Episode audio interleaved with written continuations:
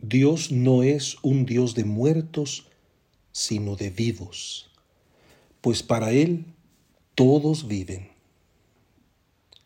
Ante el misterio desconcertante y oscuro de la muerte, el Señor nos anuncia el Evangelio de la vida.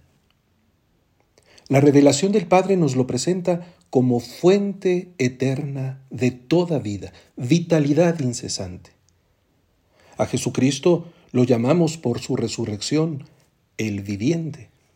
No solo es el Hijo eterno del Padre, sino también quien ha sido glorificado en su naturaleza humana, semejante a la nuestra, y cuyo reino no tendrá fin. Y al Espíritu Santo lo proclamamos vivificador, porque nos asocia como hijos al Hijo eterno del Padre, participándonos su propia vida divina. Jesús nos remite para su enseñanza al episodio de la zarza que ardía sin consumirse. Cuando Dios reveló su nombre, su profundidad y su compromiso de salvación a Moisés, poniendo en camino a su pueblo hacia la libertad. Conocemos al Dios vivo, que vive y hace vivir.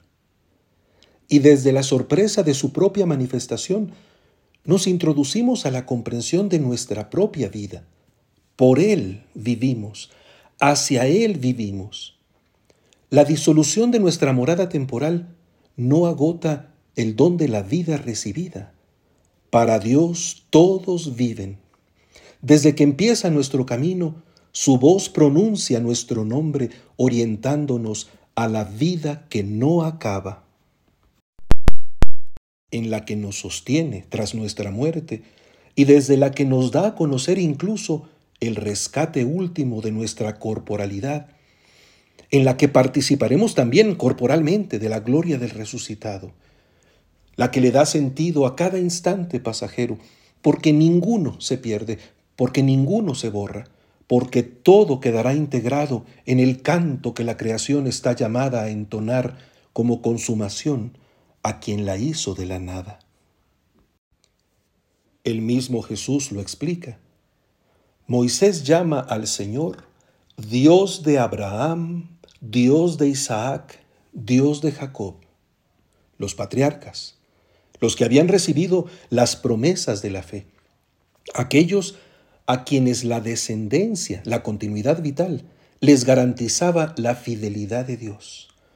Abraham, Isaac y Jacob ciertamente habían muerto siglos antes de tiempos de Moisés y más aún del tiempo de Jesús. Mencionarlos no implicaba solo el recuerdo que se pudiera tener de ellos, de su sombra por el eco dejado en el mundo, sino que ante Dios vivían. Aunque de ellos no se podía hablar todavía de resurrección, se afirmaba una permanencia vinculada con la misma vitalidad de Dios. Por ella, precisamente, asumiendo su rol de paternidad respecto al pueblo, podía vislumbrarse su ulterior resurrección. Los saduceos negaban tal resurrección. A ellos les bastaba pensar que la descendencia misma era la garantía de la continuidad de las promesas, y pudieron plantear ante Jesús sus reservas, con una narración que desafiaba con lógica terrenal al maestro. Narración dramática, pues en su simbolismo subrayaba el tema de la muerte. Un hombre muere dejando a su viuda sin hijos. La ley obligaba a los hermanos a garantizar la descendencia del muerto, casándose con la viuda. Una macabra secuencia hace que todos, los siete, mueran sin dejar descendencia, fracaso rotundo en la transmisión de la vida humana, muerte definitiva. Si en efecto existía la resurrección, ¿quién sería entonces el esposo? La respuesta de Jesús abre el cortinaje de la vida futura. Confirmando la resurrección, nos adelanta, sin embargo, que después de ella no se podrá volver a morir y no se requerirá la continuidad característica del matrimonio para nuevas generaciones.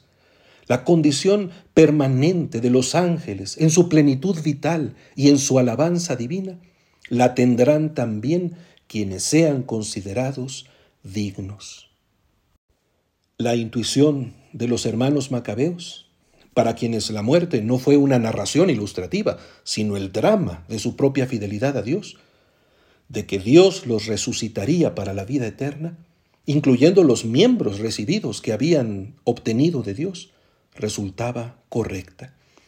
Y también entonces se insinúa la pervivencia y la resurrección de quienes no se mantuvieran fieles, pero de otra manera, como lo sentenció el cuarto hermano Macabeo ante su verdugo. Tú, en cambio, no resucitarás para la vida. En esta línea, Jesús ilustrará el castigo eterno.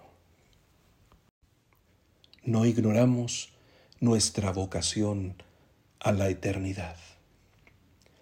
El fiel, cuyos pies se mantienen firmes en los caminos del Señor, espera al despertar saciarse del semblante divino. He ahí el consuelo eterno y la feliz esperanza de la que habla San Pablo, que disponen al creyente a las obras buenas y a las buenas palabras. He ahí la fuerza por la que se puede vencer al maligno. He ahí el espíritu por el que el corazón puede ser dirigido a amar a Dios y esperar pacientemente la venida de Cristo. He ahí la vida que se nos adelanta como prenda en cada Eucaristía, sacramento de salvación y de vida eterna, por la que participamos ya desde ahora de la plenitud del Señor.